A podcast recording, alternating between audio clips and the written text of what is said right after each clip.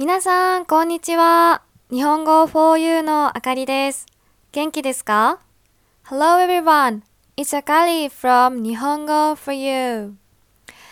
明けましておめでとうございます。2021年が始まりましたね。この1年が素晴らしい年になることを願っています。さて、2021年はこのポッドキャストで新しいことを始めてみようと思います。それは歳時期です。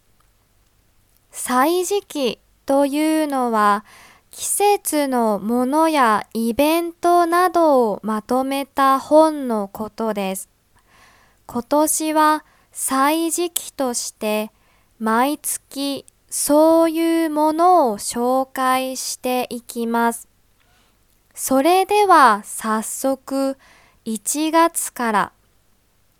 1月は日本語の古い言い方でむつきと言います。むつきの歳時期では鏡開きと七草がゆについてお話ししますね。鏡開きというのはお正月に飾っていた鏡餅をバラバラにしてみんなで食べることです。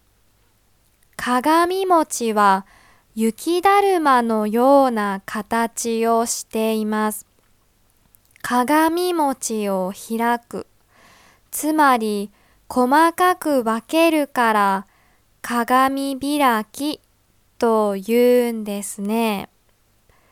七草がゆは初めて聞く人も多いかもしれません。七草というのは名前の通り七種類の草や野菜のこと。それをおかゆに入れて1月7日に食べます。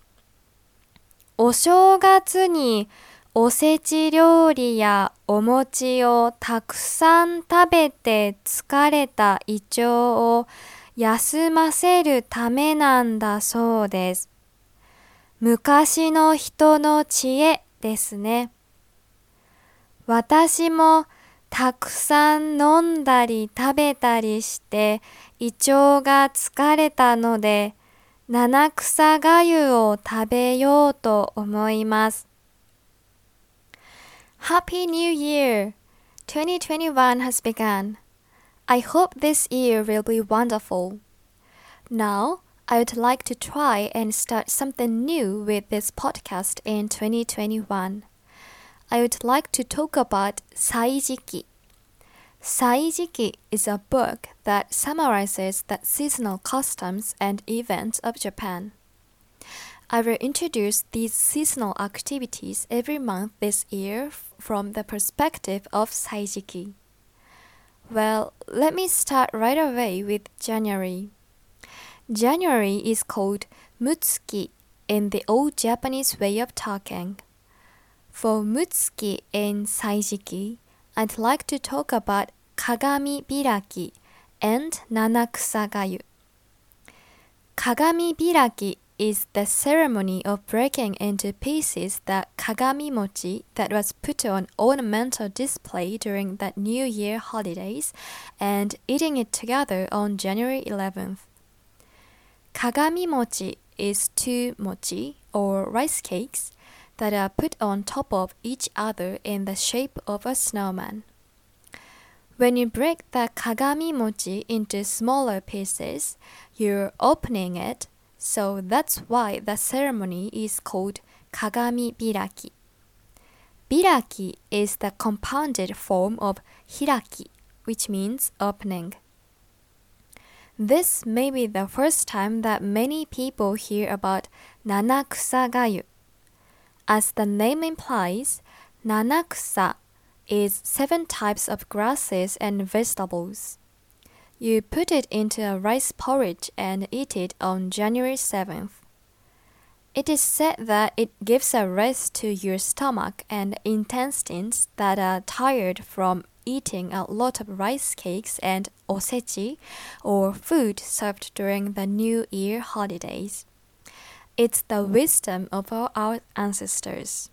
I also ate and drank a lot, making my stomach and intestines tired, so I'm going to eat nanakusa gayu.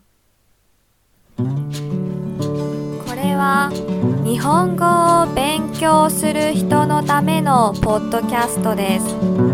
はじめに日本語で話した後英語で同じことを話しますもし日本語がよくわからなかったら巻き戻してもう一度聞いてみてください。日本語と英語のスクリプトをウェブサイトに書いたので確認したい人は日本語 4u.com を見てくださいね。